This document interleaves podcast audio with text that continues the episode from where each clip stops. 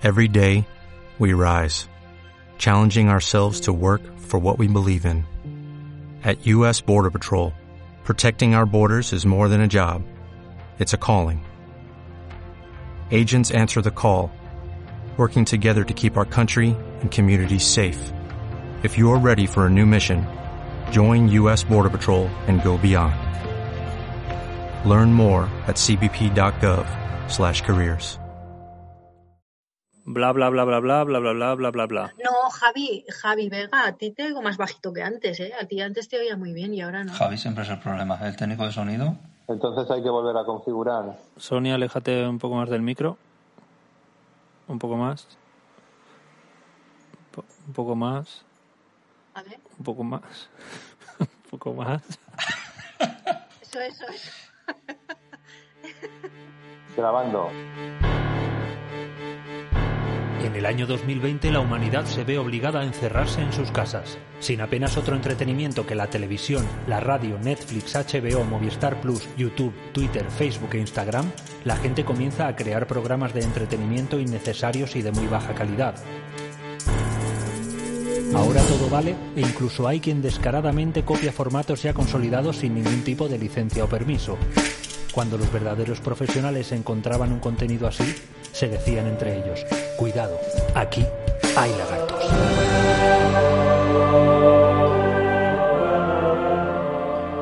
Hola, bienvenidos a Aquí hay lagartos, el programa mal, el programa con las patitas cortas, el programa que no llegará muy lejos, el programa que rellena huecos. Bienvenidos a Aquí hay lagartos. Estamos hoy los de siempre para contar cosas, para recordar que entre nosotros no sabemos nada de lo que va a hablar la otra persona. O sea, eso importante. Estamos verdes, verdes. La semana pasada hablamos de chistes sin gracia y de colores fantasma. ¿De qué hablaremos hoy? Exacto, ni idea. Eh, somos los que estamos y estamos Sonia, Xavier, Sergio y yo mismo que también me llamo Javi. Hola a todos, ¿cómo estáis? Hola. Muy bien. Muy bien. Xavier, primera en minúscula, siguientes en mayúscula, no acordémonos. Sí, ¿eh? sí. Sigo en la Importante. línea. Hay que pronunciarlo bien. Es como, como Prince que dijo yo a partir de ahora me llamo. Exacto. Estoy Claro, ideando pues. un símbolo, pero aún no lo tengo claro Y, todo. y tenemos que pronunciarlo así, primero en minúsculas. Y le, y le fue muy bien, ¿eh? le fue muy bien. hizo ese, nadie más El lo llamó Prince, nunca más. conocido. Sí, pero le llamaban, como te acuerdas? El artista anteriormente, que eso le pega ahora mucho, ahora le pega mucho porque está muerto. Entonces, Claro. ante- anteriormente, por partida doble. Prince siempre vivirá en nuestros corazones. Nadie, nadie es llamado así. Al final de- consiguió ser original. Y los instrumentos que le fabricaban para él, a su tamaño proporcional, las guitarritas y les fabricaban. la cantidad de instrumentos que tocaba. ¿Eh? Todo pequeñito. Yo nunca he sido muy seguidor de Prince, la verdad. No, yo tampoco mucho. Pero, pero aparte de Paper Ray. pero que sí que que Ray las... me parece un tostón. Vamos, Eso es infumable. dirás lo que quieras, pero qué tostón de canción. Sí, ¿Verdad, pero Javi? Mira. Es un ostinato. Ostinato. Bueno, nada, que, que le, que le fabricaba los instrumentos me parece muy gracioso. Sí. Muy De- de acertado. ta- A la gracia, ¿eh? tamaño niño. Pues dime otro Todo que le pasara eso. Porque podía comprarse una guitarra, una, una guitarra de estas de niños para aprender a tocar Claro. en los campamentos. La de Hannah Montana esa que no porque no existía en ese momento. Oye, en el episodio anterior dijimos al final que íbamos a comenzar un nuevo formato y no lo hemos hecho. Solo Ah, decir que se está que se está gestando, ¿eh? que sigue en pie. Que nada tendremos un nuevo programa de varios episodios que se llamará Todo sobre José Luis Perales. Pero no es un poco... se está gestando, pero, En pero va a venir. un podcast es un poco tonto hacer ese, ese comentario porque cada uno lo escucha cuando quiere, no hay uno después que otro, ni no es como la radio en directo. No, aquí hay mucha gente ahí haciendo cola esperando. A que, se, a que se diferente. estrene, ¿no? El- el- la Claro, la gente que tiene tantas expectativas como nosotros, que generamos tanta expectativa, pues, pues hacemos cola ahí. Bueno, esta semana... No hace falta que sigan un orden, ¿no? Para Ah, no, oírlo. eso- no, no tienen continuidad. Vale, vale. Eh, a ver, ¿quién va, ¿quién va a contar algo esta semana? Sonia y Xavier. Yo. ¿Correcto? Sí. ¿Queréis hacer algún tipo algún tipo de spoiler? Ah, bueno, va a empezar va a empezar Xavier, o sea que Xavier no haga spoiler porque vas primero. Ah, pues mira, no, no lo sabía. Sonia, ¿tú quieres hacer alguna previa, alguna avanzadilla, algo o prefieres reservarlo ¿La has llamado, todo? ¿la has llamado Sonia? ¿Xavier y Sonia? ¿Has dicho. Sonia? Shona- Xavier y Sonia Sonia. Xavier. Siempre mejor que Chonia. Mejor que Chonia, sí. Mm. ¿Vos Nada, entonces nada. o qué? ¿Nada? Así, Nada, as- os nadie, escucho. nadie avanza nada nunca, ¿eh? Pues Xavier, no sé. eh, Nos tiene a todos intrigados a saber qué nos va a contar. Vamos allá. Bueno, pues intrigados no sé, porque en realidad mm, creo que algunos de vosotros ya intuís de qué voy a hablar. Bueno, yo intuyo vagamente, pero en realidad no tengo ni idea. ¿Quieres musiquita para empezar así más dignamente entonces o qué? Sí, esta- estaría bien, sí.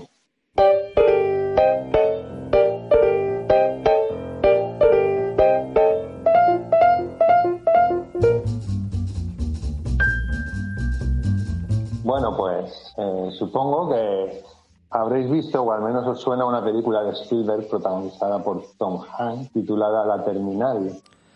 La Yo no la he visto. protagonizada por Tom Hanks. Pues sí. Horrorosa, solo diré eso. A mí me aburrió bastante. Yo no la he visto. No la ¿Tú no la has visto, Sonia? No. O sea, ya de primeras ya te boicoteamos todo, que la película de la que No vienes a hablar. Bueno, no Pero sé de qué. que No. Sé de qué va, sé de qué va. Bueno, ese es un buen comienzo. Eh, no hace falta que os guste eh, y de hecho el tema no va sobre la película, pero bueno, está muy, Ah, vale. Solo quería saber si la hemos visto, ¿no? muy relacionado. Relacionado por la temática o por parte de la temática. A ver, en esta película el protagonista decide ir a Estados Unidos para conseguir un autógrafo y en ese momento pues se queda atrapado en el aeropuerto de Nueva York. ¿Eso es así en la película? Yo no me acordaba de eso. Sí, ¿Que está allí para un autógrafo? Él lo que quiere es un autógrafo, conseguir un autógrafo. Su padre, bueno, su difunto padre, era un fanático del jazz y había descubierto una fotografía titulada Un gran día en Harlem, A Great Day in Harlem, en un periódico en 1958. Eh, es una foto de grupo en la que aparecen 57 músicos de jazz y el padre se había propuesto un reto que era eh, conseguir un autógrafo de los 57 músicos que aparecen en la foto y se había comprometido a cumplirlo. Y en el momento de su fallecimiento, el hijo eh, le promete conseguir la única firma que le faltaba, que era la del saxofonista Benny Colson. Así que le prometió que lo conseguiría en su leche de muerte. Un segundo que estoy buscando la, la fotito en cuestión. Es espectacular. Ah, bueno, A Great Day in Harlem, ¿vale? Eso estaría bien que la vierais para que sepamos de lo que estamos hablando. Una foto en blanco y negro de grupo con 57 músicos delante de una fachada. Y niños, hay niños debajo. Y ¿eh? un montón de niños. Qué guay. Puedes compartir pantalla, Claro. el que tiene la foto. Os puedo enviar un enlace de una página en la que, además de ver la foto, podréis pinchar sobre cada, ca- cada cara de cada músico y ver los nombres. Ah, qué chulo. Y eso también os lleva a un enlace, os lleva a un enlace de Wikipedia de, de cada biografía, ¿vale? Entonces, esa película, esa película está basada en hechos reales, es un hecho real o algo así. Mm, en parte sí, bueno, pero como toda película, pues siempre hay parte de ficción. Pero, bueno, mira, por un lado, aquí tenéis el enlace. Para los que nos están escuchando, pueden buscar algo así como A Great Day in Harlem, an interactive, an interactive version, ¿vale? Una versión interactiva. Qué chulo. Está muy currado, ¿eh? ¿Lo tienes, Sonia? Está en el chat Sí, sí. de abajo. Sí, sí, sí, sí. Está chula. Los niños no Bueno. tienen hipervínculo. Eh, como a mí me gusta eh, chafar las películas, os diré que al final en la película lo consigue y se puede ver al propio Benny Golson actuando en un club, ¿vale? O sea que... ¿Al auténtico? sí, sí, al auténtico. De hecho, Porque solo le una faltaba co- una. Tenía todas las... Solo le faltaba Sí. una foto. Eh, sí, es una cosa poco creíble porque ya, esa parte sí que no está basada en hechos reales y de hecho dudo mucho que alguien pudiera hacer eso, conseguirlo. Además, proveniendo de un país imagina- imaginario.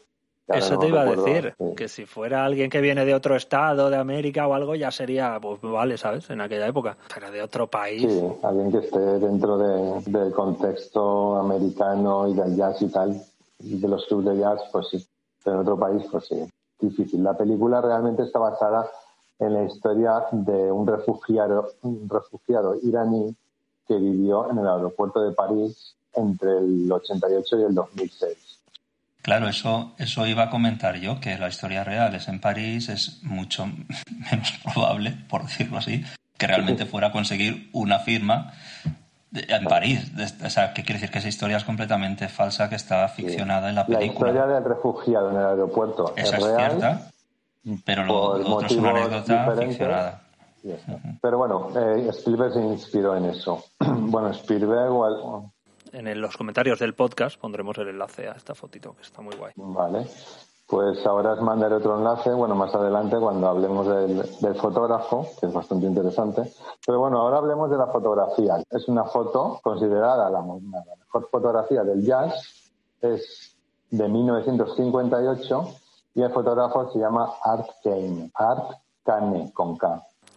Es una foto de grupo, como os he dicho, aparecen 57 músicos de, la, de jazz delante de una fachada en el barrio de Harlem, como el título bien indica. Harlem, un barrio en Nueva York, como todos sabéis, concretamente en el número 17 en la calle 126. Esto para curiosos. Estaría entre la Quinta Avenida y Madison Avenue. ¿Y qué es Harlem? Pues si queréis os hablo un poco sobre este barrio, porque es curioso también Claro. Dentro del contexto del jazz. Ocupa una gran extensión eh, de la parte alta de Manhattan, digamos, en la parte de arriba del Central Park, y a finales de los años 20 pues se había convertido en una comunidad principalmente negra y entre su población pues encontramos por un lado toda una élite cultural, eh, todo de origen negro, importante también para el desarrollo de la literatura, el pensamiento de esa época. Y por otro lado, pues nos encontramos con un ambiente de mucha precariedad social a causa por la conocida diferencia abismal que había de ingresos todavía entre negros y blancos. Estamos hablando de los años 20. El jazz fue una parte importante en este segundo Harlem y en un principio el principal foco de difusión durante esta primera época fueron eh, fiestas mm, celebradas en pisos, de inquilinos negros, con el objetivo de recaudar un poco de dinero simplemente para sufragar los gastos de, del alquiler de, de las viviendas. Entonces se trataba de una escena bastante underground. En una segunda etapa, que podríamos situar desde la década de, la década de los 30, no mucho más tarde, Es- Esa primera etapa la podríamos llamar yo me lo guiso, yo me lo como, ¿no? Entonces, se movían entre el mismo barrio Pues sí. y ya está, ¿no? Para, Exactamente. Es un, ahí. un ambiente bastante privado, el contexto son fiestas y, y el estilo se suele eh, catalogar como stride piano, ¿vale? Porque el principal instrumento era el piano. Eh, como os decía, en una segunda etapa, hacia principios de los años 30, nos encontramos con una escena un poco más abierta o mainstream, cuyo principal escenario fue el Cotton Club, que este sí que os sonará más Este es famosito. situado también en Harlem y ahí, por ejemplo, Duke Ellington desarrolló una parte importante de su carrera más temprana. Y poco más tarde, pues las salas de baile adquirirían poco a poco el papel central de la escena musical. Entonces el baile era el principal eh, el foco de, de difusión de la música. La más importante de estas salas fue el Savoy Ballroom y cerraría justo el mismo año que la foto que ocupa nuestro tema eh, se tomó, en 1958. Ahora mismo eh, hay unos jardines, ya ni siquiera existe el edificio, y bueno, estos sitios serían importantes para el desarrollo del conocido Lindy Hop, que eso está bastante de moda Lindy Hop. durante estos últimos años, y de la música swing en general, de, de orquestas de, de jazz como la de archiconocida orquesta de Benny Goodman. Oye, ¿y ahí donde estaba la foto? Dices que hay un parque ahora. No, no, En el Cotton Club, ¿no? en, no, en el Savoy Ballroom, que era Ah, una vale. sala de baile enorme, No en la fachada de la foto. Pero el, el Cotton Club sí que existe ahora. Eh, pero sí. yo he estado. Pero Ah, lo sí, que pasa es que creo que, que es, bueno, por supuesto no es lo que era, pero es que ni siquiera está en el mismo lugar, creo que está en, en otra calle. bueno, alguien abrió muchos- en los años 80, creo que alguien abrió un, Sí. abrió un Cotton Club y Muchos locales míticos cerraron y reabrieron, reabrieron en otros sitios conservando el nombre. Pero bueno, en el caso del Savoy Ballroom existe y además pues Y otra cosa del Cotton Club, pues, si no sé si habéis pensado, porque a veces te llegan fonéticamente en inglés las cosas y no las analizas. Es decir, el club algodón realmente es muy negro eso, ¿no? Al- algodoneros, los algodoneros. ¿no? Totalmente. No creo que Sí, sí. sea que signifique otra cosa más que, que lo de algodonero, imagino. aunque era un ambiente bastante aristocrático y bastante relacionado con la mafia, No tenía mucho que ver con, ni con la esclavitud ni con la historia negra, pero bueno, sí que, sí que es curioso lo que dice. Bueno, seguimos. Sigamos.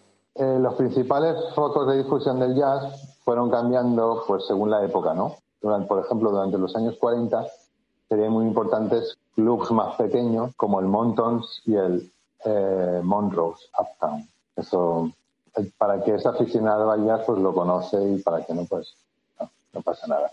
Durante esta época y la siguiente, la época de los 50, los principales escenarios se fueron trasladando al otro lado de Manhattan, concretamente a la calle 52, que es una calle mítica, con clubs como el Beerland, The Three Deuces, bueno, eh, paralelamente se desarrollan en la costa oeste de los Estados Unidos, o sea, nos vamos al otro lado completamente del país, toda una corriente paralela relacionada con el llamado jazz. ¿vale? Estoy haciendo un poco de, de historia y de expansión de, de, lo que es el estilo. Vamos, entonces tenemos dos focos principales, en la costa este con su principal foco en Nueva York y la costa oeste con su principal foco en Los Ángeles. Y la principal zona de jazz de Nueva York acabaría siendo el barrio Greenwich Village, más al sur aún, en Manhattan, que eh, sería durante la época de la foto donde se encuentran los famosos clubs como el Village Vanguard, el Blue Note, este sitio suena seguro, y otros como el Café Bohemia o el Smalls, que como su nombre indica es muy pequeñito. Eh, entonces, la foto, como os he dicho, está tomada en Harlem, aunque el principal eh, escenario de, de, lo que es el estilo, pues se estaba desarrollando en, realmente en otro sitio. Y sobre la foto, pues fue hecha para la prestigiosa revista eh, Esquire, muy conocida. Uh -huh. eh, fue tomada a las 10 de la mañana de un día caluroso de agosto, lo que a mí me da a pensar sobre dos aspectos sobre el sacrificio que esto supone. Primero, los personajes de la foto van todos con traje de chaqueta. Y segundo, los personajes de la foto tenían más vida nocturna que diurna por su trabajo. Irían de empalmada, ¿no? Entonces, bueno. Qué buen pues músico muchos... que lo primero que vea en la foto es preocuparse esa pobre gente que habrá madrugado para ir a la foto. ¿eh? Yo lo primero que he pensado, lo primero que he pensado es que no habían dormido. Mm, Sí, yo es que no puedo, no puedo dejar de pensarlo. Yo pienso más lo del calor, madre mía, en agosto el calor, la temperatura y la humedad que hay en Nueva York es... Pero es una improbabilidad brutal esa foto. Uh -huh. O sea, juntar a 57 músicos. Totalmente.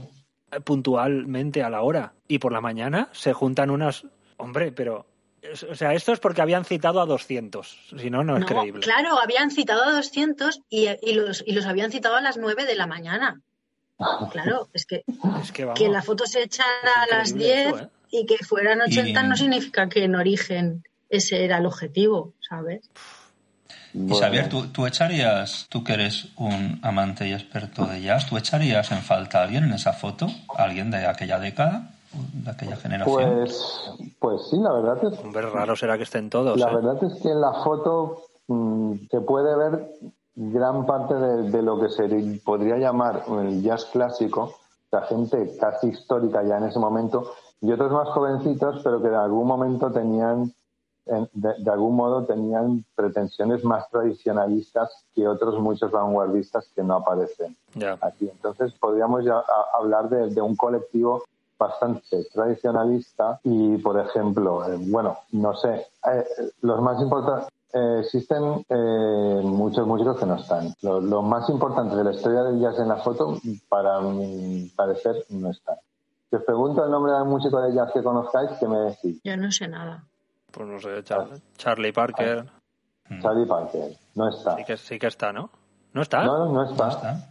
Hombre, Charlie Parker había muerto, había muerto bastantes años antes. Es que tampoco sé las bueno, épocas, claro. claro. puedo decirte cualquiera. A ver, no está Miles Davis. Miles Davis tampoco está. Monk, no está. por ejemplo. Yo sé que, claro, tampoco sé exactamente quién estaba vivo y quién no en ese momento. Claro. Sí, Pero de todas sí. formas, tú has hablado de, de los gran, dos focos, este sí. y oeste. Exacto. Y claro, eh, yo creo que esto es común a los que no somos entendidos de jazz, porque para que te guste el jazz tienes que ser entendido. Entonces, lo, a los que nos gusta simplemente la música en general, pues lo que nos uh -huh. gusta es el jazz de New Orleans. Y eh, ¿crees? Es, es, el jazz que más popular o, puede llegar a más gente que no se ha entendido ¿no? de Nueva Orleans. Esto es más sureño, ¿no? no es ni oeste ni este. Es completamente sureño, tiene unas particularidades muy distintas al Cotton Club y, y todo esto. Eh, está claro que el jazz nació en la zona de, del sur de New Orleans, pero bueno, pronto se trasladó a Chicago, pero muy pronto además, y finalmente a Nueva York como principal foco. Y de eso ya estamos hablando de décadas, muchas décadas antes de cuando se tomara la foto. Muchas No significa que, que New Orleans sea todo jazz, ni mucho menos. Sí que es una ciudad muy musical, pero no, no es el caso. Y estoy viendo en la foto que hay Mm. Dos o tres mujeres, ¿no? Tres, creo. Sí, bueno, dos de ellas son pianistas y otra es cantante. Tres entre, entre 57. Eh, bien. Sí, sí. Cada uno bueno, sus conclusiones. Podría haber sido capaz de no haber ninguna. Claro, podría no haber ninguna. Pero bueno, sí que digo, por lo menos una de ellas es bastante importante, que es Mary Lowe Williams, que es una pianista bastante importante, lo que es la historia. Y el otro día estaba Perdón, decía que el otro día estaba eh, leyendo el número de, mujeres que dirigen orquesta y que estén en, un top. Y, o de, las 100, de los 100 directores más importantes, creo que a fecha que en, que en este año podíamos hablar a lo mejor de siete mujeres, creo. ¿Sabes tú ese dato o te suena? Bueno, no, lo sé, pero no me extraña. Es un, un aspecto cultural, me imagino va cambiando muy, muy progresivamente, pero muy lentamente también. No sé si se hiciera ahora mismo esa foto, pues aparecerían muchísimas más, está claro. Claro. Y en cuanto a los músicos de jazz más conocidos de la historia, que aquí no están, pues por ejemplo, no está Louis Armstrong, aunque tiene una muy buena foto posterior del mismo, del mismo fotógrafo. No está Charlie Parker, como has dicho tú, no está Duke Ellington, ¿vale? Quizá los músicos más conocidos de la historia por el público en general no están, pero están todos los demás, ¿vale? Entonces, ahí está lo, curioso. Eh, mm, de hecho, no aparecen todos, bueno, lo, que habéis dicho, no creo que convocaran a 200, pero sí que alguno llegó tarde y no aparece. Al fotógrafo, de hecho, le costó más de una hora hacer la foto porque todos ellos eran colegas, conocidos y se pasaron el rato riendo, contándose batallitas y tal. Y además, como veis, se le unieron un montón de mm. niños que eran niños desconocidos que andaban por el barrio, niños de calle, que aparecen ahí sentados en el bordillo de la acera, ¿vale? Esta, si se hiciera la foto ahora mismo, pues no habría niños por la calle. las cosas o, saldrían ahí con las tablets. sí, exacto. Qué poco poético, ¿no? Ahí no tendrían ni monopatín. Entonces la, la, iniciativa, perdona, la iniciativa de la foto fue de la revista Squire. Sí, de la revista Squire, sí. Y la foto es la primera foto de, este, de este hombre, que era un chico joven en ese momento. ¿En serio? Sí, sí, es la primera foto que hizo y, y él no era fotógrafo y a raíz de eso se hizo fotógrafo profesional y bueno, ya ahora luego se habla un poco de él. Bueno, deciros que como dato curioso, como estamos hablando de los niños, uno de, de estos niños sí que era el hijo de uno de los músicos de la foto, pero solo uno. Y de los 57 que hay, solo queda con vida, solo quedan con vida dos el propio Benny Golson, el de la película, que ahora mismo cuenta con 91 años, creo, y estuvo hace poco tocando en el Jimmy Lass de Valencia, además. Con 91 años. Bueno, si estoy hablando a lo mejor de hace un par de años. alrededor de 90 años y sigue tocando por, ahí, que toque abajo de su casa, aún lo entiendo, pero... No sé si ya habrá parado. para tocar. Sí. Luego está... Dime. Eh, eh, es una interrupción tonta que no tiene nada que ver, así que lo hago después. Sigue. Joder, ah, ya lo has hecho. Ahora ya lo has hecho. Eh, no, es que a, mí siempre, yo no, cuando te metes esa mierda en la cabeza ya no puedes dejar de... Siempre que veo un perro en una película, digo, pobrecito, está muerto. ¿Que está muerto? Ahora está muerto, sí. A ver, cuando ves una película, hombre, puedes, no hablo de una película de estreno, pero si ves una película, lo más probable es que esa película tenga en torno a 5 o 10 años, ese perro ya tendría sus años en ese momento, eh, en, un porcentaje altísimo de perros que salgan en una película que tú estés viendo en ese momento, ese perro ya está muerto. Entonces, Rex, un policía diferente, estará muerto. Bueno, es que usaban varios perros para grabar esa serie, claro. Usaban varios perros. Pero no, en serio, tú ves una película, aunque no hablo de una película de perros protagonistas, da igual, que aparezca un perro ahí de pasada. Ese perro ya está muerto. Raro es es que aunque la película tenga cinco años y ese perro o sea, es un porcentaje muy alto de... Qué bonito, y, poético. y bueno, pena, los perros o las personas. Una vez que lo veo ya es que no puedo evitar pensarlo. Es como las estrellas, tú lo estás viendo, pero en realidad ya murió. Oh. Bueno, y de hecho el llamar a las estrellas de cine estrellas, entre muchos aspectos, uno es ese, ¿no? Porque tú ves la gran estrella y, sigue viva en, en el en el sentido. Cuando la estás mirando, la ves brillar. Pero ya murió. Pero ya murió. Tú vas a Beth Davis y, joder, Beth Davis está ahí, está viva. Pero y aunque no haya muerto la actriz o actor que estés viendo, pues es una estrella también por eso, lo estás viendo brillar, pero vete tú a saber si sigue brillando ahora o, está en su casa ahí haciéndose unas palomitas al microondas. Pero Sergio, ¿a ti qué te da más pena? ¿Los perros muertos o las personas muertas? O las personas vivas. ¿En qué contexto? En, pues, pues, mira, pues, pues voy a ser completamente sincero. Me da no, no, no, no, no, seguro, piénsatelo. me da más pena un perro desconocido muerto que una persona desconocida muerta en líneas generales, no una muerte violenta ni nada de eso. Oh. Ahora, obviamente, qué rabia la gente esa. Que,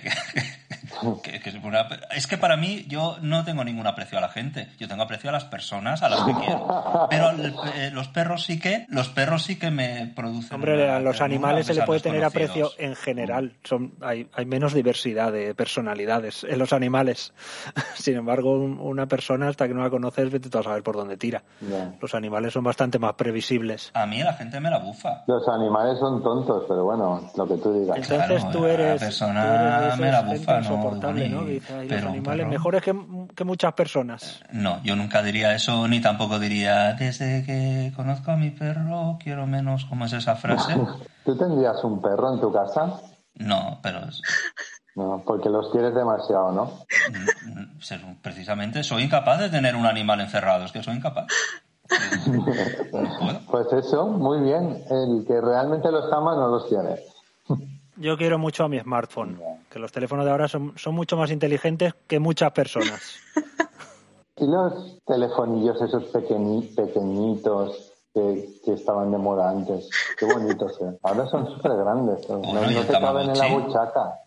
¿Y el ¿eh? Tamagotchi qué? Eso fue el principio de la, del mundo virtual. Que Sheldon Cooper aún en, en, bueno, no sé si habéis visto la serie de Big Bang Theory. Bueno, pues el protagonista Sheldon Cooper conservaba uno en su bolsillo desde hacía 20 años. Porque era muy... ¿Y lo tenía, y lo tenía vivo o muerto? Sí, sí, vivo, vivo. Porque era un tío muy cuidadoso, claro. Perretes. Mira, yo ahora que camino eh, a diario por aquí, que vivo al lado de la huerta, hay un, hay un perrete pequeño, súper viejo. ¿Esto es necesario? Que cada vez, sí, sí, eso lo tengo que contar. y tú así respiras un poco. Que cada vez que paso por ahí, me mira, viene corriendo a saludarme, a que le acaricie un rato y se viene conmigo a pasear un rato. O sea, se ve que no es de estos pequeñajos viejos y se ve que no se atreve a alejarse mucho de casa. Pero si le acompaña a alguien, sí. Entonces. Es un perro con casa y con dueño. Sí, sí, con collarcito y tal, y una bebé a la dueña también, solo una vez. Y, y me acompaña un rato, o sea, que parece que tengo perro durante esos 10 minutos, viene conmigo y, y ya está, y luego se va. o sea, es que es muy curioso. y nada, ya está, hasta ahí. no le interesa a los perros a Xavier, ¿eh? No sé por qué. Tiene, tiene algo que no quiere hablar de perros tendrá algún... Si queréis lo hablamos en otro programa porque me podría extender un poco. Pero bueno, deciros que, bueno, si no os gustan las personas, eh, mejor para vosotros porque si no, viendo la, la foto esta, os entraría mucha pena porque, como os he dicho, solo quedan vivos dos, el propio Benny Golson y Sonny Rollins, que también es saxofonista, ¿eh? es curioso, los que soplan, pues mira, con 89 años y estuvo activo musicalmente hasta el año 2012, o sea, no hace, hace relativamente poco. Y bueno, los que aparecen en la foto sí que hay alguno que otro pues que son bastante desconocidos o que incluso solo se desconoce ya por haber salido en la foto. Eso te iba a preguntar antes, porque te han preguntado de los mm. más famosos, pero falta ver la paja. Son prácticamente todos bastante, bastante importantes, ¿vale? Destacan nombres muy conocidos, entre, bueno, conocidos entre los aficionados al jazz si queréis, os hago una lista, por ejemplo. Count Basie, Art Blakey, Black Clayton, Roy Eldridge, Art Farmer, Dizzy Gillespie, Johnny Griffin, Gigi Grice, Coleman Hawkins, Han Jones, Joe Jones, Jen Krupa, Charles Mingus, Thelonious Monk, Gary Mulligan, Oscar Pettiford, Sonny Rollins, Pee Wee Russell, Tahir Shihab, Horace Silver, Wilbur Ware, Ernie Wilkins, Megilo Williams, Lester Young, seguro que alguno que otros mm, os ha sonado. Más de la mitad. Parecen todos nombres reales, no, no nombres artísticos, que así que son muy de estos de... Muchos de ellos son reales. Que ocurre como en el flamenco, el pescailla, el no sé qué. En jazz también es muy típico eso, ¿no? Sí, por ejemplo, Thelonious Monk, Thelonious era su nombre real, pero se lo inventó su padre. O sea que... Sí, es que vaya nombrecito. Thelonious Sphere Monk. Bueno, pues la mayoría de estos tienen una importancia, como os he dicho, determinante en la historia y es impresionante verlos a todos juntos en la misma foto. Eso es lo realmente impresionante. Existen también otras simpáticas fotografías de la misma mañana. Ahí, pues ahí se ven pequeños grupos de ellos durante los momentos previos o posteriores de, la foto. También algún vídeo, incluso hay un documental del año 94 sobre, sobre la foto de una hora de duración. ¿Ese documental, ese documental está libre? ¿Está liberado? Se puede ver en YouTube, sí. Ah. Y ah, sobre el fotógrafo, bueno, también es interesante.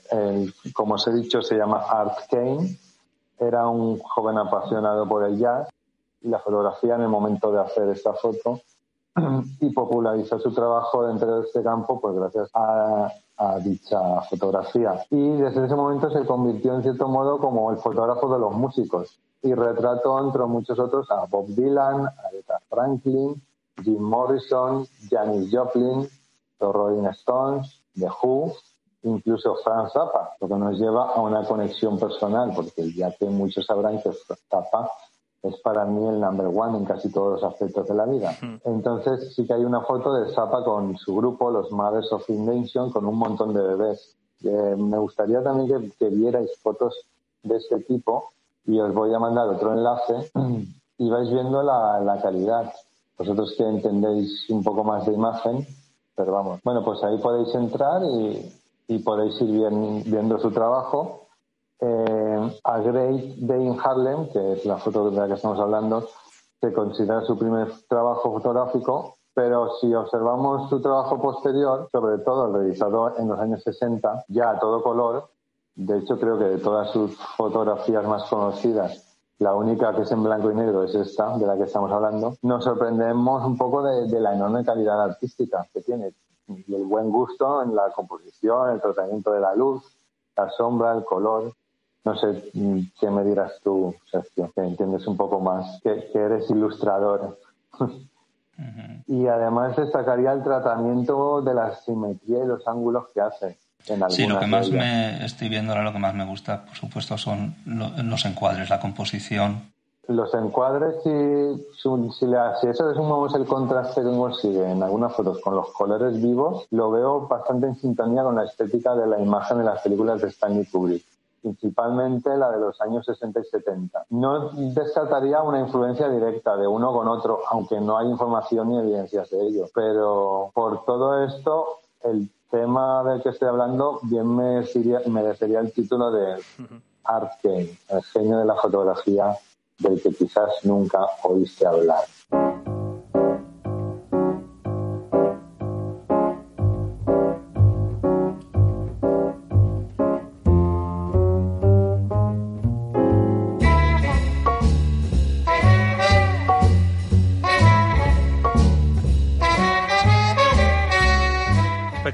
Bueno, pues nada, cuando queráis que hable de otra cosa me lo decís y ya está. chulo. Bueno, yo solo quería decir que, que, la película es malísima, por favor. Bueno, eso que solo, solo, solo interesa esa anécdota es un. A mí me entretiene. me aburrió bastante, mira, pero, no es, por esto. No es cuestión de aburrir, es que está Tom Hanks es un manojo de tics haciendo el estereotipo de extranjero estúpido. Como soy extranjero, soy estúpido. O sea, es que es. Es esa visión tan americana de de a ver, este personaje que es, pues es uno que, es diferente. Que no es que no es estadounidense, entonces tiene costumbres claro, raras, entonces vale todo. Pero es un manojo de tis que se comporta como si fuera deficiente mental y es no, es que es extranjero. Pero el tema de vivir en un aeropuerto no os parece que será una persona pintoresca. Sí, la premisa sí, pero es de esas películas entonces que contada mola más que vista, porque la premisa... Pero está dirigida por Spielberg, ¿cómo hizo, cómo hizo esa dirección? bueno, Spielberg tiene cosas y cosas. Bueno, claro, hay cosas que me interesan más que otras, pero, pero que dirija de esa manera no, no me lo espero. Ya, ya. No, claro, está claro. Vale. Muy bonita, me ha gustado. Me hace mucha gracia eso de, los americanos de poner el papel es extranjero, pues ya está, como si fueran. Está ellos y el Extranjero que no sea europeo, si es europeo será de París o de Venecia.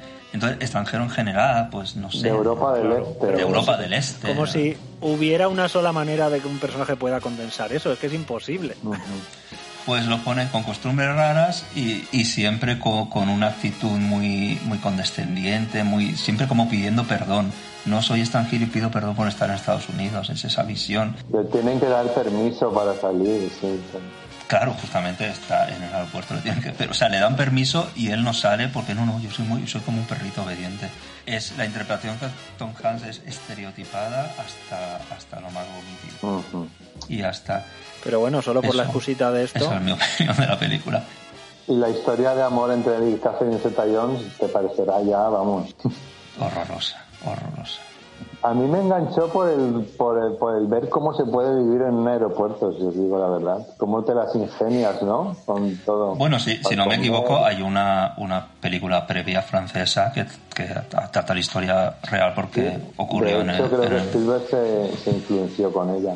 Claro, lo que pasa es que no la he visto, mm. pero puede ser interesante verla también, porque ya por lo menos es una visión europea y además más realista porque realmente ocurrió en el Charles de Gaulle en París.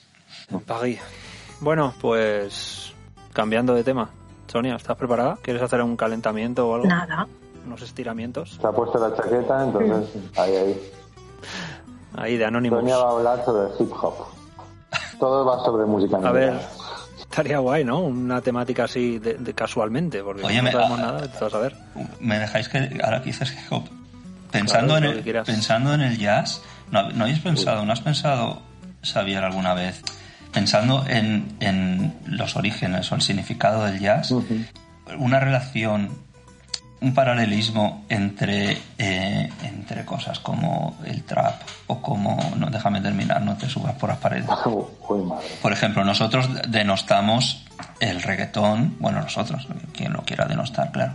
Pero justamente eh, esa vulgaridad que le vemos al reggaetón, bueno, sobre todo en las letras, pero incluso también pues en la simplicidad de, las, de los ritmos de las músicas, en, en el baile agresivamente sexual, eh, tiene mucho que ver con, es, con esa cosa negra de bailar de una forma que les parecía muy vulgar, les parecía propio de tribus africanas, no, y, y, ha acabado siendo una música absolutamente de culto, tanto que es demasiado intelectual. Los que no entendemos de jazz no podemos escuchar mucho rato seguido. Sin embargo, los que sí que entendéis, disfrutáis eh, siguiendo toda la, la, toda la armonía que hay, toda la matemática que hay. y entonces, y, si piensas que en un origen el desprecio que se sentía hacia el jazz era porque una música de negros que parece que estén en una tribu africana bailando y moviéndose como si estuvieran era muy explícitamente eh, claro era explícitamente sexual ciertos movimientos y luego muy incoherente el tanta improvisación y tanta escala para acá y para allá nada que ver con, con, un, con la herencia de la música clásica, europea o bueno o de los un, un Gershwin y un y entonces, claro, con, con el trap y, no, y sobre todo con... Reggaetón. Tú dices, ¿cómo de, mismo origen hemos llegado a cosas tan... No, que me pregunto si, si alguna vez él tendrá ese estatus de música culta. No, creo, los, los orígenes son los mismos. Mucho tendría que evolucionar, sí. Creo que la razón es el ser humano y pero claro, es que eso pasa para no irse a un ejemplo tan como lo del jazz, que luego, pues que eso, como se ha complicado tanto, ya, o sea, como es tan mm. complejo, pues se ha hecho más de culto por eso, ¿no? Porque hace falta ya unos requisitos para escucharla, digamos, que es no música fácil de escuchar, determinado jazz, no todo. Pero con el rock and roll mismo, por ejemplo, sí que es, es exactamente igual que con el reggaetón.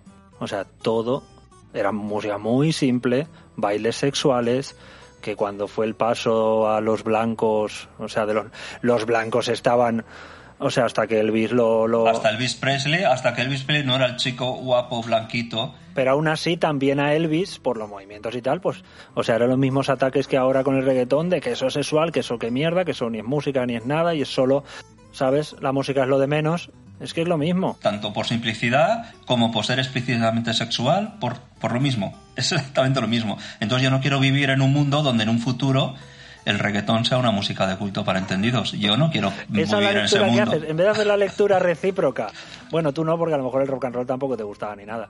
Pero es que se dio.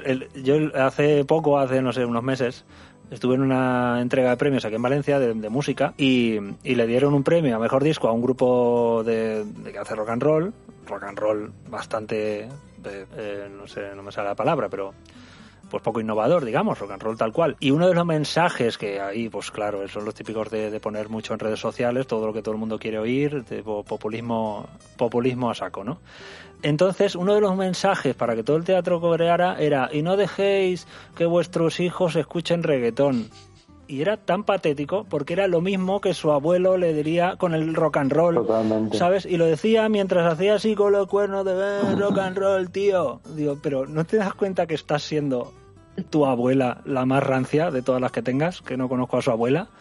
Lo es, sí. Su abuela es heavy.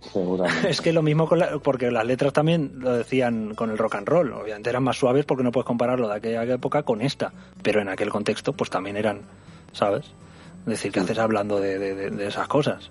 Pues nada, eso, que es Pues créeme, Sergio, que sí que lo he pensado, pero al final yo creo que tiene más que ver todo esto con la comercialidad, ¿sabes? Con la salida comercial, la publicidad que se le dé a, cada cosa no por la calidad. Sí, como que como producto como producto de compraventa. Exacto, es un producto y va más en relación a, a la difusión que se le dé que a la calidad. Y eso ha sido así siempre. Es que claro, también la, la, difusión que pueda tener un producto y la comercialidad que pueda tener un producto, pues depende de otros factores, pues que ahora... De la industria. toda la industria pero como toda la industria musical tiene, pues, o sea, digamos que es una industria relativamente reciente, pues no sé, lleva unos pocos años, bueno. no llegará ni a 100 años a lo mejor, ¿no? De, de, evolución de industria musical. Ahora están enfocados en eso. Pero por eso me refiero que va, que tiene una relación que estén enfocados eh, en eso y es por la facilidad de producción que tiene pues una canción de trap que escoger a un, a un chaval que no hace falta ni que sepa cantar ni nada y que tenga un poquito de, de, empuje y de ganas de provocar, como casi cualquier adolescente pueda tener, que otra persona le componga cuatro cosas, canción que se puede grabar en, en un día y a vender, o sea, comercialmente, pues claro, obviamente eso tiene muchísima más salida y mucho más beneficio económico a corto plazo. Bueno, pero música mala siempre ha habido y música buena siempre ha habido. Y siempre habrá. Y, de hecho la hay de altísima calidad ahora mismo, lo, que, lo único que no tiene esa salida al público. Y claro, y música simple y sencilla de producir también habrá buena, obviamente, siempre se hará, pero esa es la más difícil de conseguir siempre. Con, herramientas más sencillas, conseguir algo bueno es más difícil. Ahí solo los verdaderos artistas lo, lo consiguen. Bueno, yo, eh, John Case, John se llamaba John, John, Case, John Case, sí. Eh, dijo en el culmen de, su obra, dijo, aún queda mucha música buena por componer en don mayor. Después de hacer todos los experimentos que, hacía, ¿no? Pues dijo, bueno, eh, aún queda mucha música a hacer con cuatro acordes. Buena música, de verdad, y no lo que yo hago. Tampoco era su mensaje al final. Y mira, y para que no sea todo la música, por lo que tú decías, Javi, de que es una, cosa también cultural, pues por ejemplo, también se da en el lenguaje lo que, lo que has empezado diciendo tú, Sergio, de, que se ha convertido en una música culta, más el jazz, de, ser lo más popular. Pues por ejemplo, fíjate en el tango, Ah, bueno, he dicho saliéndonos de la música, pero entremos en el tango y salgamos de la música, pues el lunfardo. Era gente que no sabía hablar, que decía todas las palabras mal. ¿Qué es eso? No sé qué es eso. El lunfardo es, bueno, no sé cómo llamarlo, si es una lengua o qué, pero es... el eh, pues todas las palabras típicas en el tango que se, que se utilizaban...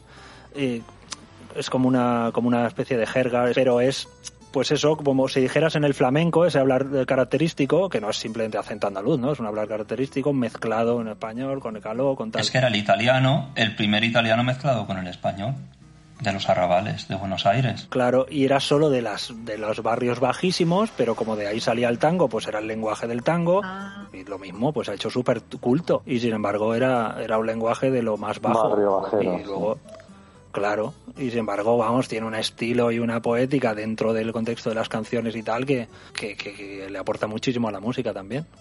es otro ejemplo más. Y bueno, habrá que dejar hablar a Sonia, ¿no? pues sí, la pobre está ahí. Con el carácter que tiene. A ver si termináis ya o qué. Va a pegar un, golpe en la mesa y ya está. Es decir, bueno, basta, cuando tú quieras, todo tuyo, nos callamos ya. Somos muy pesados. Nada, pues. Javi, pues Javi nos oye, a- que, que va, que va inalámbrico. Avant, sí. ¿Avanti?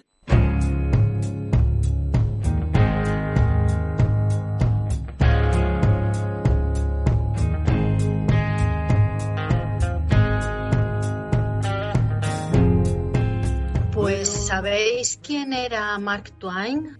¿Os suena? El autor de las aventuras de Tom Sawyer. Y, y os suena Cha- Chaplin, ¿sabéis? El director y el actor de tiempos modernos. Algo más. Carlos. ¿Sabe- sí, ¿sabéis quién era Albert Einstein? Graham Bell. ¿Os suena Graham Bell? No me digas que se hicieron todos una foto Iba a decir lo mismo. delante. de- Ah, Pues a, a propósito de Graham Bell, voy a hacer aquí un- una aportación. Eh, Graham Bell es conocido como el inventor del teléfono. No sé si eso lo sabíais, pero bueno, se le conoce así.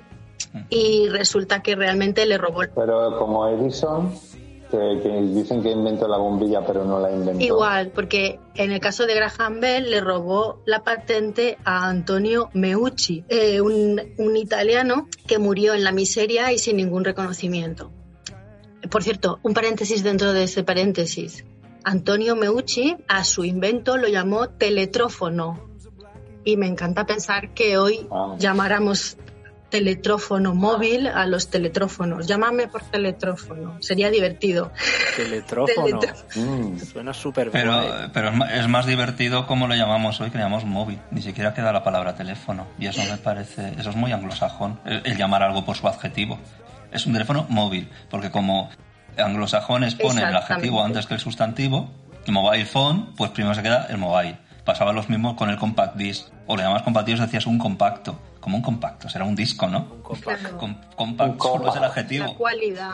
Compactas pueden ser te- el tele. compactas pueden ser muchas cosas y móviles pueden ser muchas cosas. Lo que esto es es un teléfono. El tele. He hecho un paréntesis dentro del paréntesis, el paréntesis que habías hecho. Gracias a la historia y al ladrón de patentes, Graham Bell, pues hoy lo llamamos mm, teléfono o móvil, ya más modernamente. Que me hace mucha gracia que Graham Bell sea conocido como el inventor del teléfono y su apellido es Campana, es en inglés, es Bell. ah, no sé. Eh, bueno, pues si conocéis a todas estas personas, las tenéis en la cabeza, os voy a hablar de alguien que conoció a todas, a todos ellos. ¿Vale? Es una mujer que era una mujer que les despertó interés a todas estas personas, desde Mark Twain, eh, pasando por Einstein y por Chaplin, a Nixon, Kennedy, Carter, los presidentes de los Estados Unidos. Toda esta gente deseó conocerla, quiso conocerla. Y es una chica que nació en Alabama en 1880 como Gump. y, y era una chica, para mi gusto, era guapa, eh, con una sonrisa enorme, preciosa, y fue conocida mundialmente por su compromiso con los trabajadores, con los más débiles. Fue activista por el sufragio femenino, eh, viajó a más de 39 países impartiendo conferencias. Eh, por ejemplo, pues, estuvo en la India, estuvo en Hiroshima, en Ja- a Japón volvió varias veces porque allí tenían mucha admiración por ella. Así que mm, era una chica que tenía las ideas muy claras y que sabía explicarlas muy bien. Pues os cuento, un día con 40 años, ten- eh, la chica tenía ya 40 años como Sergio y como yo, ¿vale, Sergio? Tengo 44. Pero no has dicho su nombre, ¿verdad? No, ¿O sí que lo has dicho? Ah, vale, vale. eh, pues esta chica, Vale, vale. Yo sí tengo 40 años, creo que soy el muy único, bien, te puedes poner ahora en su lugar porque es... ¿no? Me puedo poner en su piel. ¿Qué has hecho tú con 40 años? No, no, ahora mismo esta chica está con 40 años, está en su casa, Y no ha hecho nada en su vida. está, está en su- con su familia y, y ponen esto por la radio.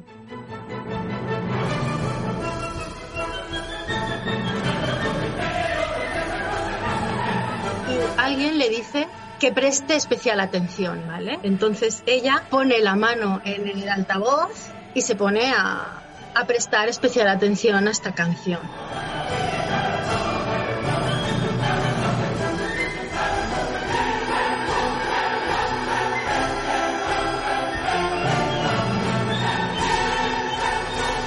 cómo suena el flautín, ¿eh? Ese flautín se mete ahí en... En el martillo. A mí el reggaetón me gusta más.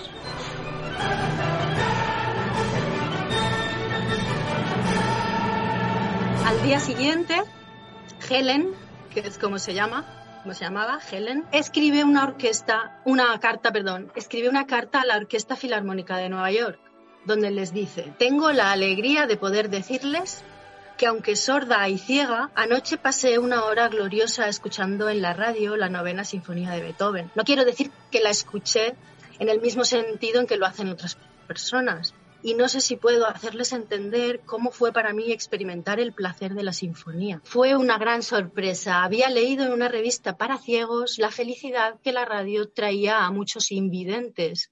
Me encantó saber que los ciegos habían obtenido una nueva fuente de placer pero no soñaba con poder participar de su alegría. Anoche puse la mano en el receptor por si podía captar alguna de las vibraciones. ¿Cuál fue mi sorpresa al descubrir que podía sentir no solo las vibraciones, sino también el ritmo apasionado, el latido y el impulso de la música, las vibraciones entrelazadas y mezcladas de los instrumentos que me encantaron. Podía distinguir las cornetas, el redoble de los tambores, las violas de tono grave y los violines tocando al unísono. Cómo fluía el discurso de los violines y se deslizaba sobre los tonos más graves del resto de los instrumentos. Cuando las voces humanas surgieron de entre la oleada de armonías, las reconocí instantáneamente como voces. Sentí que el coro se volvía más exultante, más extático, más rápido y ardiente, hasta que mi corazón casi se detuvo. El gran coro palpitaba con contra mis dedos con una conmovedora fluidez. Entonces todos los instrumentos y voces estallaron a la vez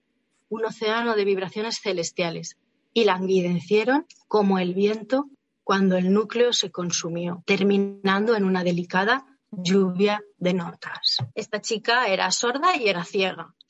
Y me hace gracia también. O sea que el flautín yo creo que no, el, flautín creo que no lo pilló. No, pues las cornetas sí, los tambores. Eh, Pero le hubiera dado igual escuchar a Beethoven que cualquier otra cosa. Sentir, sentir, sí. Rítmica, ¿no? Bueno, no, pero eso es como decir que te da igual a ti escuchar una canción que otra. Pues no, a ella le llegó esa. Claro, puso la mano en el altavoz porque se lo sugirió alguien que estaba allí en casa. Que mm. a mí lo que me hace gracia es que justo fuera la novena, novena sinfonía de Beethoven, porque ella, al ser ciega, novena. Perdonad esto. Oh. es, así que no me la he visto. Claro, si no nos avisas de esto, Sonia, de repente. Bueno, pues ahora mismo os explico que, y os lo, ya lo, lo, habéis caído en ello, Helen era ciega y era sorda desde que tenía un año. Así que tenemos un bebé de un añito que se queda ciega y sorda en el siglo XIX, porque estamos en 1881, cuando se queda ciega y sorda ya, es 1881. Y ahora nos hemos remontado a cuando era pequeña, que es cuando se queda enferma con esas secuelas, que son unas secuelas que la aíslan totalmente del mundo, ¿no? Eh, la aíslan desde la vista y el oído. A los siete años ella misma, por la interacción con las personas que la rodeaban, ya había creado hasta 60 signos propios que con esos signos se comunicaba con su gente. Eh, pero la convivencia era desastrosa, como podéis imaginar, eh, hasta el punto que pensaban que normal que era deficiente mental, que no estaba bien de la cabeza. Y eh, entonces su familia, que tenía pasta, contratan a una chica que es maestra y la, le enseña signos. No sé si conocéis la lengua de signos de los sordos, pues nada, se signa con las manos. Pues digamos que hay dos partes. Eh, por un lado, hay un signo que significa una cosa, ¿vale? Eh, por ejemplo, esto Sonia extiende la mano. Ser un árbol. Extiende la mano con los dedos abiertos. Que es hacer la mano con, como si fuera el tronco y la copa del árbol. Pues eso puede ser el signo de un árbol, pero eso es por un lado, que son signos que significan cosas. Y luego estaría hacer con la mano las letras. Hacer, sacar el dedo índice, pues, y ponerlo en horizontal, pues sería la G, la letra G.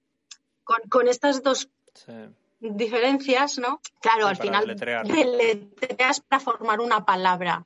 La, la profesora consiguió enseñar a esta chica, a Helen, le consiguió enseñar el lenguaje. Imaginaos cómo alguien entiende lo que es una palabra si no, no sabe lo que es el lenguaje articulado, cómo, cómo llegas a, a captar que esto son letras, que esta letra significa un concepto. Pero esta chica protagonista de la historia no era ciega. Era ciega y sorda. Le signaban la mano. La profesora le cogía su manita, claro, cogía su manita y le explicaba las formas. Hoy en día se hace así también, sí. Le explicaba las formas. Se signa en la palma de la mano. que está en un año, con un año de trabajo con esta chiquilla, la profesora consigue que vaya a la escuela, que vaya al instituto. En el instituto los exámenes los hace con los otros compañeros, que sí que oyen y sí que ven, y les daban el mismo tiempo para hacer el examen el mismo tiempo que a los otros.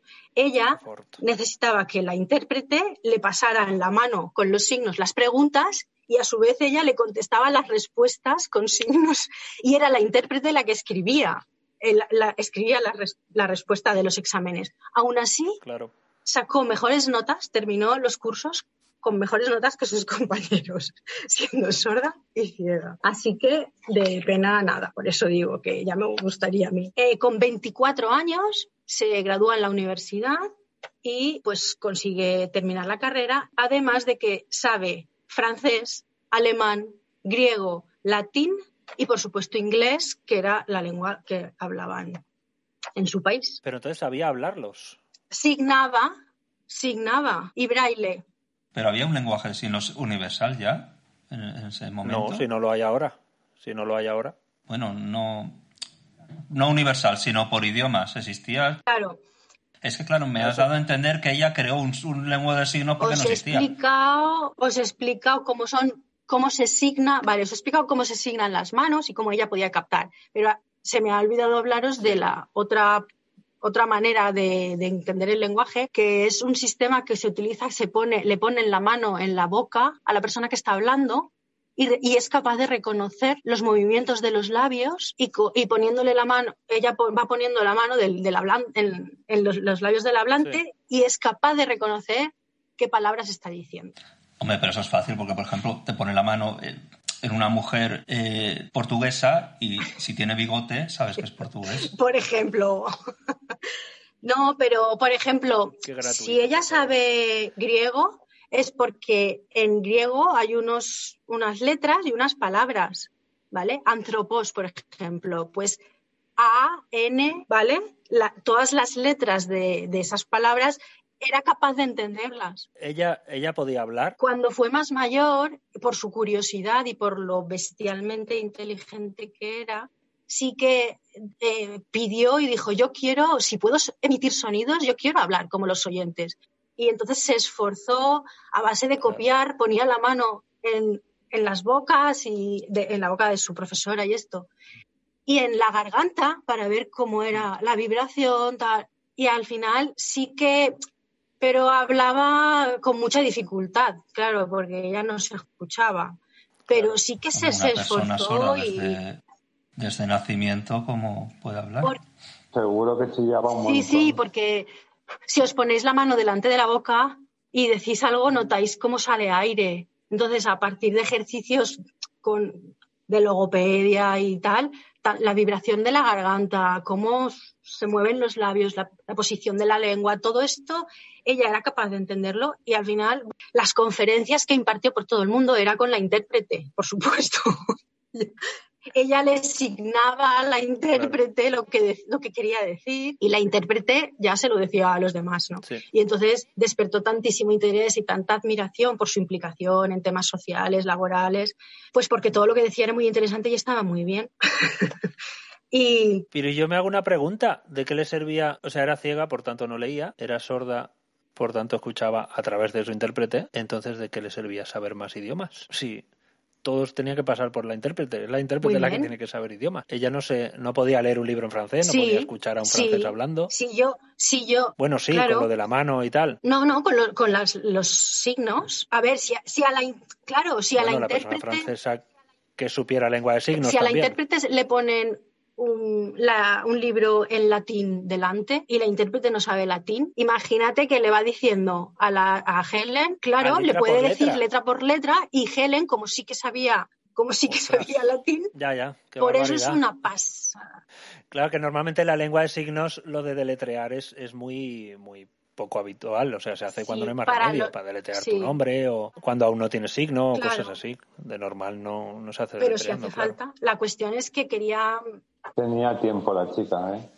Quería reivindicar la figura de Helen Keller porque estoy convencida de que si en lugar de dedicar su vida a la defensa de las personas más débiles, se hubiera dedicado a cualquier otra cosa, desde el estatus y el poder que realmente tenía. Ella era de una familia con pasta. Por eso pudo tener una intérprete todo el rato. Pero es que si no anda que llega a todo esto. Podía haberse dedicado a otras cosas. Y yo, esto es una teoría mía, pero yo creo que si se hubiera dedicado a, otras cosas más desde el poder, pues hoy se la reconocería más y la conocería mucha gente, porque es una animalada de, de, tía. Sin embargo, pues apenas queda como algo anecdótico y la conoce quien ha mostrado interés, quien puede conocer el tema de los sordociegos, etcétera, pero no está tan reconocida como otros tíos o, otras tías que, que, se salen enseguida en los libros de historia, se estudian, pues fíjate, para mí esta tía es una animalada. Ah, y también quería haceros la reflexión de que nos puede parecer esta tía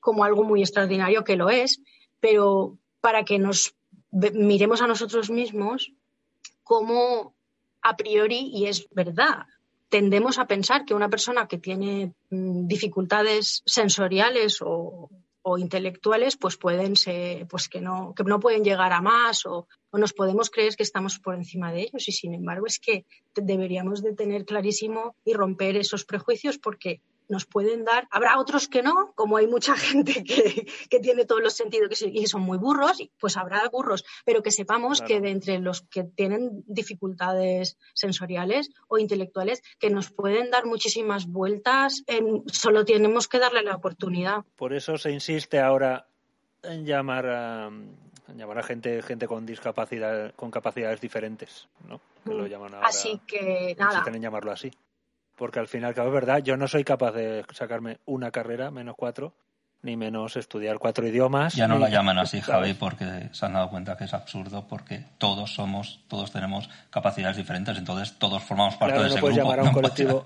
claro. Entonces ese nombre ya no ha funcionado tampoco. ahora mismo creo que no hay ningún nombre oficial. Más eh, disfuncional. Es disfuncional, pero querían decirle funcional múltiple o algo así, ¿no? funcional múltiple. Nada, no, no, me gustaría, me gustaría que, mm. que en algún momento pues cerremos los ojos, no ahora en el podcast, pero pues cuando queramos, en nuestro momento, cerráramos los ojos, nos pusiéramos los cascos en silencio y que pensáramos qué mundo interior habría dentro de, de esta chiquilla de siete años, cómo ¿cómo podría articular sus pensamientos? ¿Cómo serían sus pensamientos? Si no tenía la noción de palabra. A mí como bilingüe, eh, las personas que somos bilingües, mucha gente nos pregunta, ¿y tú cómo piensas en valenciano o en castellano? ¿Cómo sueñas? ¿Sueñas en valenciano o en castellano? Y, eso es algo que se, se, suele preguntar. ¿Cómo soñaría y cómo pensaría esta mm. chiquilla? Mm, sí. ¿Qué nos estamos...? Es que quizá aprendemos el lenguaje demasiado pronto, porque el lenguaje es demasiado concreto. Entonces, poder eh, llegar a, evolucionar pensamientos sin un lenguaje arbitrario, sino de una manera completamente natural y salvaje, pues seguramente evolucionen de otra manera más amplia. Los perros sueñan. Todos los que habéis tenido perro habéis visto a vuestro perro soñar. Yo, creo que el lenguaje eh, sujeta los pensamientos y los, los, los constriñe un poquito, seguramente. Y como lo aprendemos tan temprano, pues claro, ya nos, nos condiciona nuestro pensamiento. Entonces, seguramente una persona que no tenga eso, pues tenga un, un desarrollo más amplio, por otro lado, por lo menos a, esas edades. Y seguramente más imaginación y más desarrollo de pensamiento abstracto y todo ese rollo, porque el lenguaje es demasiado concreto para mí pensamientos. Claro. Y como son los pensamientos en su mayoría abstractos. Claro. Mm. Me gustaría que nos fijáramos en nuestro día a día, en todos esos sentidos a los que no les hacemos caso y que les que, intentáramos hacerles más caso al tacto, al olfato, pero también a, pues a la sensación de calor, a la sensación de frío, a la, a, la sensación de, presión atmosférica o de presión hay un montón de sensaciones. Es verdad que la vista el oído no tanto, pero la vista, pues parecía lo que decíamos del lenguaje, pues que concreta todo demasiado y inhibe mucho el resto de sentidos, la vista. la vista y además limita muchos aspectos que a simple vista, valga la redundancia, no, no se ven ni se perciben. Claro, por eso digo que, mucho más limita, claro, que limita los otros sentidos mucho. Sentidos y lo que no son sentidos o reconocidos como sentidos, porque seguramente lo que has dicho tú, el mundo, el mundo interior de esta chica iba mucho más allá de lo que puede ir el de cualquier ser humano. Hombre, seguro, Normal, entre comillas. Es todo muy loco, la verdad. Es muy loco. Pero ¿dónde están los límites? Bueno, eso es exactamente lo, lo que dice el Ce ne pas pip, ¿no? De René Magritte. No, hay una pipa dibujada y, y debajo pones, esto no es una pipa, esto simplemente es una representación de una pipa. Una pipa también tiene forma, tiene olor, tiene tacto, no todo es imagen. Oye, ¿qué pensáis del experimento que se hizo con los 80 con el gorila que signaba. Ay, qué mono. que se llamaba. Pero no se le dio, no se le dio crédito, en, pues es muy famoso, pero no en revistas científicas. Sí que hubo algunas publicaciones en revistas científicas, pero no se le dio mucho crédito, no terminaron de creer que eso fuera real. Y, y sin embargo. Pues hay muchos científicos que, que trabajan con animales continuamente neurólogos. No, sí, sí, pero que digo que no se dio crédito a, creer que ese gorila aprendiera lenguaje de signos. O sea, que, que realmente construyera frases más que imitara gestos. Eh, tú ves vídeos de YouTube y ves este gorila signando. ¿Hasta qué punto está imitando como un loro, como un loro imita? Claro. Pues bueno, se comprueba que, que, que él signa y su cuidadora le da un vaso de agua y se me estaba pidiendo agua. Eh, yo no sé lenguaje de signos, tampoco sé reconocer cómo signa, pero obviamente tampoco signa con la expresividad que signa un ser humano, por lo tanto, pero bueno, como no sé el lenguaje de signos, no sé reconocer si estaba asignando quiero agua o no, no lo sé. Pero lo que sí que es cierto que la comunidad científica no le dio mucho crédito. Decían que nada, estaba imitando gestos y ya está. No conozco ese experimento y os emplazo a los listos que sois todos de este programa a hacer, es muy famoso. hacer una sección hacer una sección sobre eso algún día. Pero, pero que por lo que dices, pues, pues nada, que es, que es eh, aprender unos gestos para que le den algo. Es que eso lo hacen casi, no cualquier animal, pero muchísimos animales domésticos. O sea, un perro. Claro, la diferencia es que el gorila tiene. El, gorila usaba los dedos. Claro. No, pero claro. que, o sea, es que no le, veo tanto valor científico. El valor es que construía, construía frases. Decía esto me gusta, esto no me gusta le, incluso le pusieron una hembra porque el gran reto que tenían era que tuviera descendencia y que él hubiera descubierto las bondades de poder comunicarse y, hacerlo evolucionar. Y que, y que él decidiera a su hijo eh, enseñarle este. Sin embargo, le pusieron varias hembras y no y no, no, no tuvo cópula, con ellas. Y le preguntaban y él decía, no, esta no me gusta. No le gustaba la hembra que no le gustaba la hembra que le ponían y él lo decía. Incluso decía, no es, guapa, no, no es guapa. Eh, ¿Sabes? Y eso sí que se ve. Pues buscar en YouTube Coco, con K, Coco, y... Sí, sí, sí, sí, más o menos lo conozco por encima. Pues si has dicho que no conoces, Javi, antes. Que no conozco en profundidad. O sea, que conozco la historia y eso, pero de elegir pareja. Sí, y no, no sé, igual que habiéndose criado en cautiverio es, es un animal, eso nunca lo entendemos, ¿no? Un animal en cautiverio le, le has, le has cercenado una cantidad de instintos que, que, el hecho de que no quiera reproducirse es que no sabe él ni qué es, si es humano, si no es humano. Eso pasa con los gatos. ¿Qué animal era? Un gorila. ¿Un koala? No, un gorila. ¿Cómo ser un koala? Ah, que no tiene dedos. Bueno, los, gorilas son listos, no son como los perros. sí, obviamente estaba viendo que en ese experimento había de mucho progreso. Pero... Y ya ha habido, no me acuerdo en qué raza era, pero ya ha habido eso de que, hasta ahora, bueno, hasta ahora, vamos a ver de cuándo es este estudio, pero esto de, de traspasar una información de padres a hijos que no es habitual en los animales. Eso es lo que querían comprobar con esto. Y sí que se ha hecho en algunas razas, no me acuerdo de qué era, de algún gorila o algo de eso, que sí que habían aprendido en una comunidad cómo, cómo abrir ciertas cosas con palos de unas semillas y tal, y lo enseñaron a los hijos y a partir de ahí, de entonces, ya lo hace esa comunidad y antes no lo hacía. Era algo que aprendió una comunidad y lo aprendieron de padres a hijos. Pues cuidado con eso, ¿eh? que el planeta de los simios empezó así.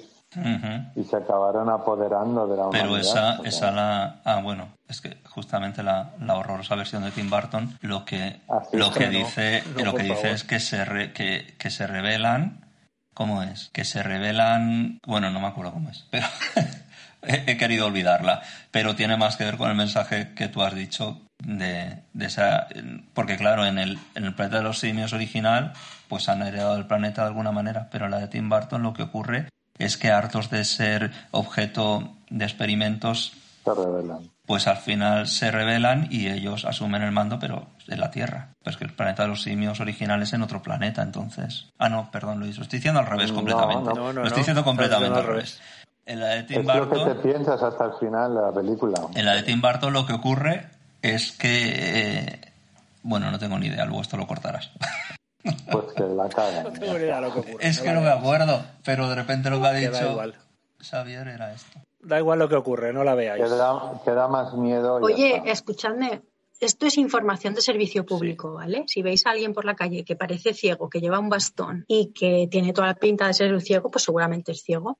Si el bastón es blanco y rojo, es que además de ciego es sordo. Por si pensabais decirle cuidado con el coche o algo, pues no os, no os escuchará.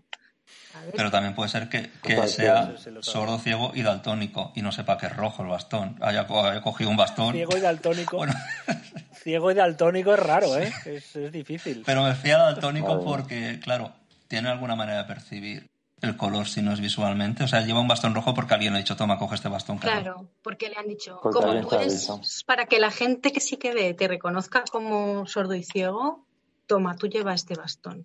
Que igual lo mismo con los ciegos y los sordos. Cuando hablamos así hablamos en términos generales, pero puede haber que te queda un residuo de audición, incluso de vista, que no eres, no eres ciego total. Claro, hay graduación para que cuando se dice que es ciego, pues a lo mejor ve un poquito. Y el sordo, pues también, que lo sepamos todas esas cosas, que somos un poco ignorantes. Es que a veces nos incomodan esas situaciones porque como no es demasiado habitual, entonces a no ser que tengas un miembro de la familia, un amigo o algo, siempre... A mí no hace mucho me pasó de estar en Valencia, preguntar por una calle a un señor y el, señor empezar a responderme y, y- y yo lo vi un poco raro como me respondía y claro, entonces me coge del hombro y me dice, yo le pregunto, ¿dónde está la calle Sevilla? Entonces empieza a hablarme y dice, bueno, y a señalarme, ¿eh? Y tiras por allí y tal, y un momento me, me coge el hombro y me dice, a ver, ¿dónde está la...? Y me pregunta él a mí, ¿dónde está la calle Cádiz? Al lado de Sevilla. Y me coge para que yo le indicara. Y es que, claro, era ciego el hombre, pero sabía perfectamente dónde estaba y era completamente capaz de explicarme la calle que le había preguntado, porque estaba en su barrio. Me encanta. ¿Dónde está la calle Cádiz? ¿Dónde está la calle Sevilla? Claro. Entonces, cuando yo le, le respondí a él y me cogió con la mano para que yo le indicara con, tocándole, porque si no, no me iba a ver, por eso me cogió, claro.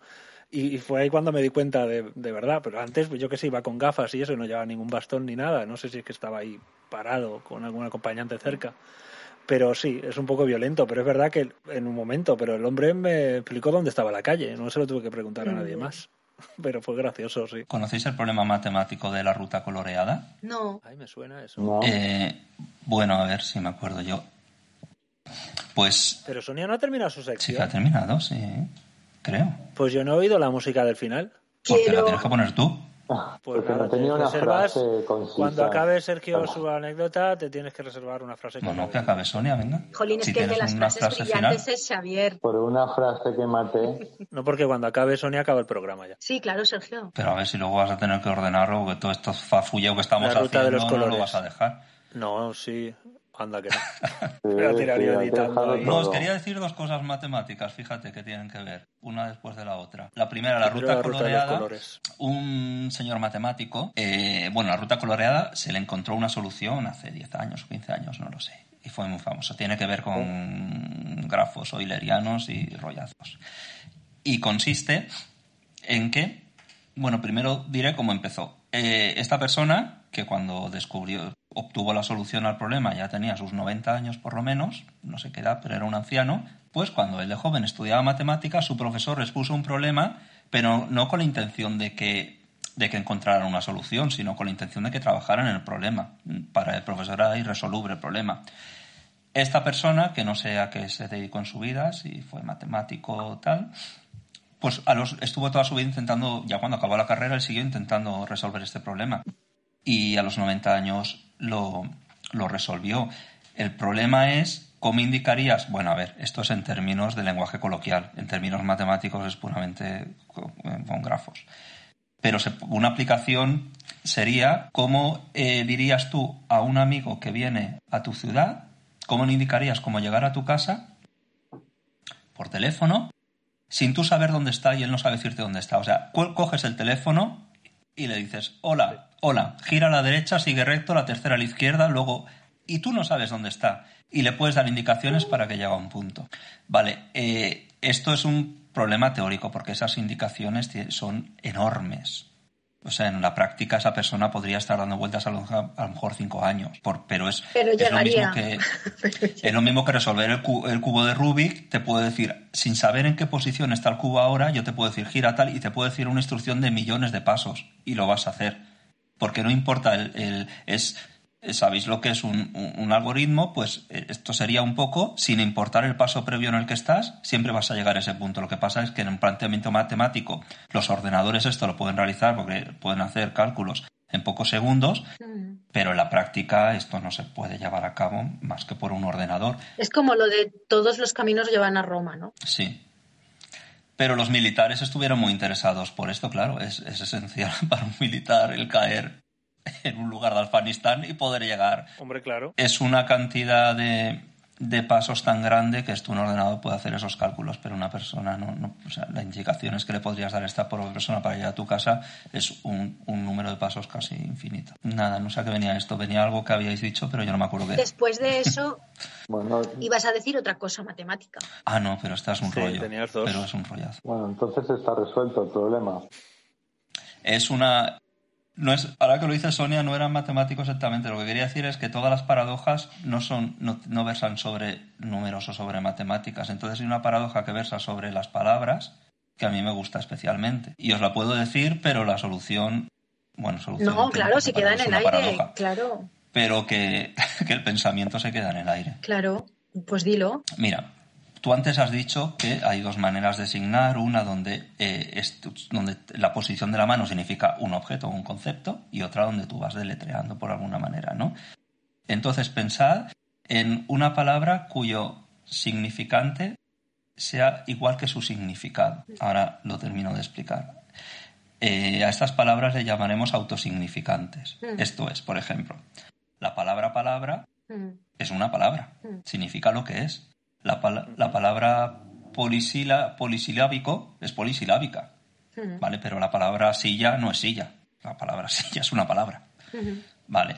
Existen también eh, autosignificantes de diferente orden. Este es un orden puramente objetivo y hay otros órdenes, otros órdenes, por ejemplo, subjetivos, como la palabra suave es suave. Claro. Es de un orden más subjetivo. Luego hay otros órdenes también eh, relativos. La palabra breve es breve. Claro.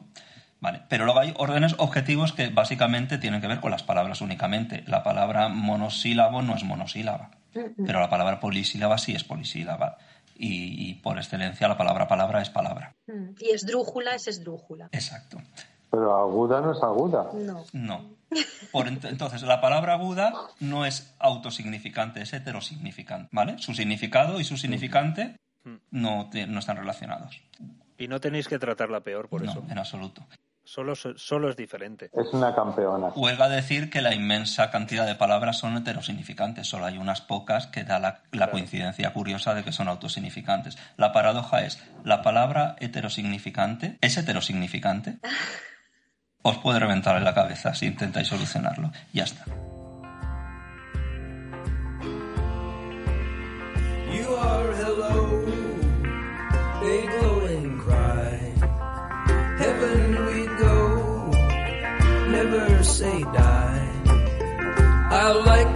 Al final has hecho tu sección y todo hoy, ¿eh, Sergio?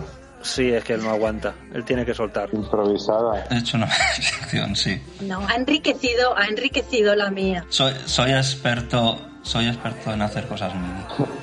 y breves. Pues bueno, nada, los emplazamos a todo el mundo a que nos escuchen en el nuevo formato, si llega alguna vez, que está en preparación. Eso. Y si no, pues en este, que quién sabe si coleteará un poco más, que estamos aquí rellenando huecos. Nos despedimos entonces, chavales. Nos despedimos. Un placer. Adiós. Hasta la próxima. Adiós. Adiós a todos. A comer la paella. Chao, chao. Chao, chao. Yo lentejas para hoy. Quinoa.